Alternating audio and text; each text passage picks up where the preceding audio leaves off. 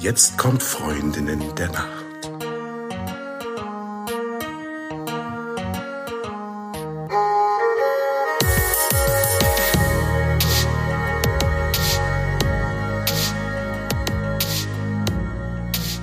Hallo und herzlich willkommen zu einer neuen Folge von Freundinnen der Nacht. Mein Name ist Talia und bei mir ist die die Eva. Hallo.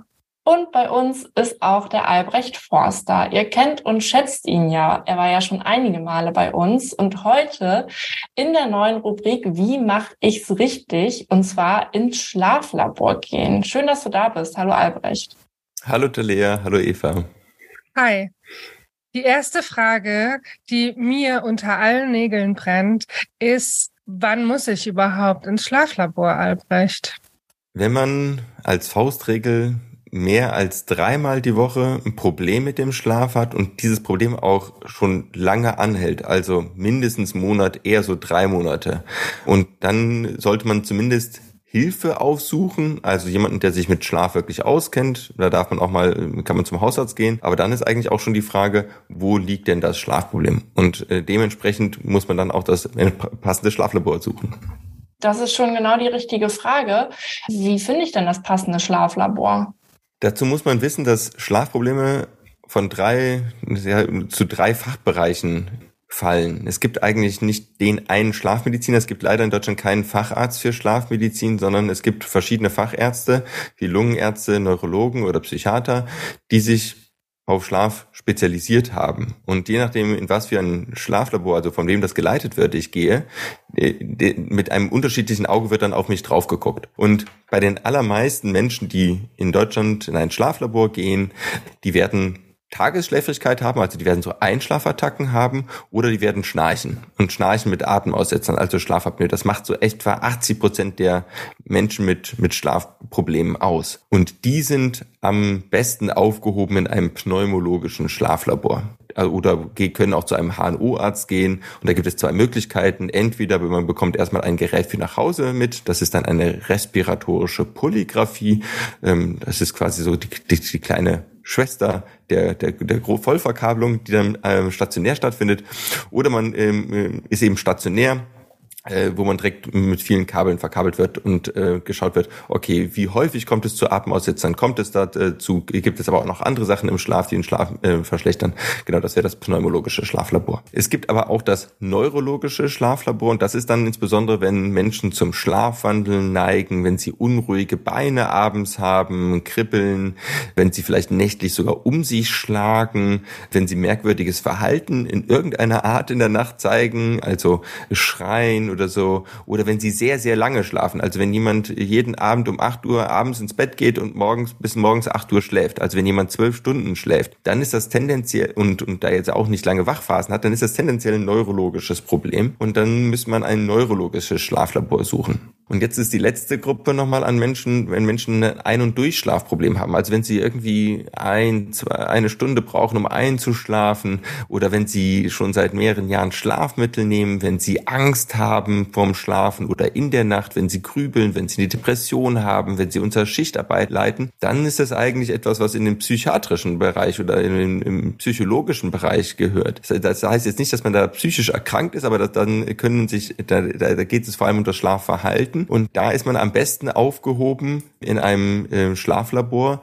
was auch kognitive Verhaltenstherapie Insomnie anbietet. Also da sollte man drauf gucken, machen die auch Verhaltenstherapie, weil man kann natürlich auch mit diesen Symptomen von Ein- und Durchschlafstörungen, kann man natürlich auch in ein pneumologisches Schlaflabor gehen, dann sagen die einem ja, sie haben keine Atemaussätze, aber man hat ja weiterhin das Schlafproblem. Und die können einem dann normalerweise nicht, nichts helfen, weil der Lungenfacharzt, der kennt sich mit der Lunge aus. Aber wenn das Problem eben halt beim Grübeln ist, ähm, beim langen nächtlichen Wachliegen ist und die Atmung vollkommen okay ist, dann ist der komplett überfordert. Also darum Augen auf bei der Schlaflaborwahl.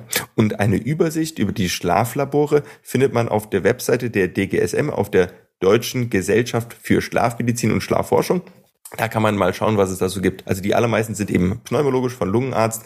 Es gibt ein paar wenige leider nur, die neurologisch sind, äh, viel zu wenige. Und es gibt eben halt ein paar, die eben halt auch psychologisch, psychiatrisch ist. Im Zweifelsfall anrufen, nachfragen, ähm, bieten sie auch kognitive Verhaltenstherapie, Insomnie an. Wenn nicht, dann vielleicht nicht mit einer Insomnie, also mit einer Ein- und Durchschlafstörung dahin gehen. Vorher gut fragen, was machen die denn da mit einem, auch wenn man dann was hat. Ja. Also ich weiß jetzt, dass ich hin muss. Ich habe das Richtige gefunden und jetzt geht's ja irgendwie ans Tasche packen oder hingehen. Ne? Was nehme ich mit? Kann ich meinen Kuschelteddy mitnehmen? Was ziehe ich an? Äh, muss ich mir die Brust rasieren, weil irgendwelche Elektroden da dran geklebt werden? Wie bereite ich mich vor, Albrecht, wenn du uns einen ganz kurzen Hint gibst, wie es in der Praxis dann ist?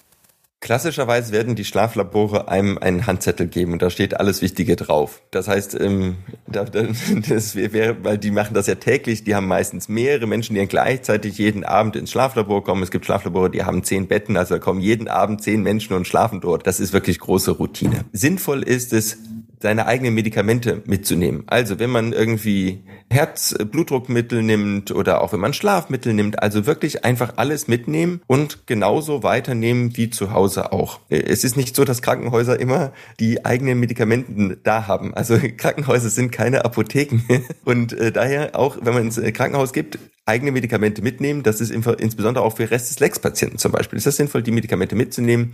So, ich empfehle auch Alkohol und Zigaretten mitzunehmen. Das klingt jetzt total äh, verrückt, aber ich, äh, ich bin der Meinung, dass Menschen unter Normalzustand im Schlaflabor liegen sollten. Und ähm, wenn jemand Alkoholiker ist, also wirklich täglich äh, mehrere Gläser Rotwein abends trinkt, dann sollte das eigentlich im Schlaflabor auch tun, weil diese Menge an Alkohol, die hat eine starke Auswirkung darauf, wie viele Atemaussetzer er hat. Und wenn das plötzlich weglässt, dann denkt man, oh, der hat ja kaum Atemaussetzer, aber mit Alkohol sind es dann plötzlich ganz viele. Zigaretten bitte auch und gerne auch an dem Abend dann noch rauchen, sodass das eben halt auch der Normalzustand ist, auch Zigaretten führen zum Anschwellen im Hals und können den Schlaf auch stark verändern. Also der Raucher bitte ähm, die Zigaretten mitnehmen. Äh, Kuscheltier kann man machen, muss man mal das Schlaflabor fragen, ob das irgendwie stört. Ähm, aber zum Beispiel das T-Shirt vom Partner, äh, so dass man einen wohligen Geruch irgendwie neben sich hat, so dass man sich zu Hause fühlt, ähm, gut, ja, mitnehmen. Keine Wertsachen mitnehmen, also jeglichen Schmuck am besten zu Hause ablegen, ähm, denn der liegt dann dort nur rum, der würde auch äh, stören. Also man muss jetzt nicht, wenn man jetzt sein ganzes Leben lang den, den Ehering getragen hat, dann einfach anlassen. Aber sonst alles, was man irgendwie an Schmuck hat, am besten äh, ablegen, zu Hause lassen, denn auch manchmal im Krankenhaus oder in, in Schlaflaboren können auch Dinge wegkommen, also auch möglichst wenig Bargeld mit sich haben. Und dann ist, ähm, und dann bei den Bettsachen, was man tragen sollte, etwas, was etwas weiter ist, also was jetzt nicht so ganz eng vielleicht liegt, was äh, sehr bequem ist. Also am besten ist ähm, eigentlich so ein T-Shirt weil da müssen ja Kabel drunter und auch eine bisschen weitere Schlafhose oder so, weil auch noch äh, zwei Kabel meistens an die Beine, an den Beinen befestigt werden. Also etwas, was äh, locker und bequem ist und wo man gerne drin schläft. Nicht äh, am besten auch das, was man sonst eben halt hat. Ja, ich weiß gar nicht, wie das mit Nacktschläfern ist, ob die sich dann meistens dort in der Klinik was anziehen. das ähm, ja wäre eigentlich auch sinnvoll, ja, wenn man alles so lässt, wie man es auch gewohnt ist. Ja. Ich stelle mir gerade eine besoffene, rauchende, nackte Person im Schlaflabor vor. ja, Entschuldigung. Ja, warum nicht? also du sagst, äh, am besten alles so machen wie zu Hause auch. Das leuchtet total ein, denke ich. Aber eine letzte Frage habe ich an dich noch. Kannst du den Leuten irgendwie die Sorge nehmen? Also viele machen sich ja Sorgen, dass sie dann nicht schlafen können, dass genau in der Nacht, wo es denn jetzt endlich mal, also die Leute haben ja einen Leidensdruck ähm, sonst würden sie ja nicht hingehen. Und dass genau in der Nacht, wo es dann die Chance gibt, das aufzudecken, dass die auf einmal richtig gut schlafen können oder dass die irgendwie dann überhaupt nicht schlafen können und es somit dann nichts zum Messen gibt und diese Nacht eigentlich nicht funktioniert. Also hast du eine Idee, wie man den Leuten diesen, diesen Druck nehmen kann? Es ist vollkommen egal, ob man im Schlaflabor schläft oder nicht schläft oder wie man schläft, ob man gut schläft oder schlecht schläft. Ich selber habe auch schon ein paar Mal zu Forschungszwecken im Schlaflabor übernachtet. Meistens ist es so, dass man tatsächlich ein bisschen schlechter schläft. Ich bin aber dann doch immer wieder überrascht gewesen, wie gut es dann eh geklappt hat. Also ich hatte nun wirklich viele Kabel. Ich hatte einmal sogar, ähm, ja, wurde mir sogar dauerhaft Blut abgenommen. Das passiert sonst nie im Schlaflabor. Das ist und ich war überrascht, wie gut ich dann doch irgendwie eingeschlafen ähm, bin, obwohl ich, ich musste quasi auch auf dem Rücken liegen, was ich sonst auch nicht tue. Also wirklich für das Messen von Schlafapnoen, von Atemaussetzern reicht es auch, wenn ihr dann in der, wenn man in der Nacht dann so eine Stunde oder zwei Stunden geschlafen hat. Man will ja wissen, ob das generell denn auftritt. Es muss jetzt keine besonders gute Nacht sein. Man will jetzt auch ähm, bei, wenn jemand eine Insomnie hat, will man wirklich schauen, okay, wie lange braucht es denn, bis der erste Schlaf kommt? Ist die Schlafstruktur verändert? Tritt da plötzlich ganz am Anfang REM-Schlaf auf? Ähm, das ist auch ein wichtiger Hinweis. Und das passiert, egal ob es eine gute oder, Nacht, oder eine schlechte Nacht ist, ähm, ähm, auch wenn wenn es zum Beispiel eine Abklärung ist, ob da vielleicht eine Epilepsie im Hintergrund ist, dann sieht man das ebenfalls auch während der Nacht, auch wenn man dann keinen Schlafwandel äh, oder epileptischen Anfall in der Nacht hat. Also das alle, auch die Beinbewegung, wenn ein Restless Legs darunter ist, die sehen wir, die sieht man dann auch automatisch, äh, auch wenn die Leute nur im leichten Schlaf sind. Ja, es braucht keinen tollen Schlaf im Schlaflabor, damit man gut schauen kann, woran es liegt. Ähm, also es kann wirklich so, so schlecht sein, wie sie sonst nicht. Man wird äh, trotzdem was, was, was sehen. Und daher, ähm, im schlimmsten Fall schläft man so schlecht wie in, in einem schlechten Hotel oder in, mal in einem Zug oder so. Also ist dann am nächsten Tag ein bisschen müde, aber man kann sich ja dann wieder zu Hause hinlegen. Und im Normalfall darf man sogar zweimal im Schlaflabor nächt, äh, nächtigen, also zwei Nächte. Wenn er jetzt eine Schlafapnoe ist, dann wird man in der ersten Nacht schauen, gibt es Atemaussetzer? Und in der zweiten Nacht ähm, wird man dann schon ein Therapiegerät anschließen, um zu schauen, wie kriegt man das jetzt am besten eingestellt. Also da so, das ist so das Maximum eigentlich, dass man zwei Nächte hat. Ja. Ich finde, das klingt sehr vielversprechend und ich hoffe, dass das euch da draußen vielleicht auch ein bisschen äh, den Respekt vor dem Unbekannten nehmen konnte, wenn euch das dann äh, vielleicht bevorsteht oder wenn ihr mit dem Gedanken spielt, dass da was bei euch äh, nochmal überprüft werden darf. Äh, und falls nicht, dürft ihr natürlich äh, auch gerne immer noch mal eine E-Mail schreiben. Wir leiten es dann auch gerne noch mal an Albrecht weiter oder beantworten selber, was wir beantworten können. Und dann bedanke ich mich bei dir, lieber Albrecht, und bei euch da draußen fürs Zuhören und sage gute Nacht. Gute Nacht. Gute Nacht. Falls du uns vermisst, gibt es eine kleine Lösung. Abonniere unseren Podcast oder folge uns auf Social Media.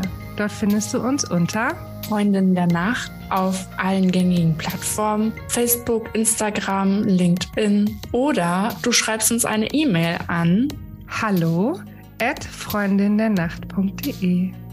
Und jetzt gute Nacht. Gute Nacht.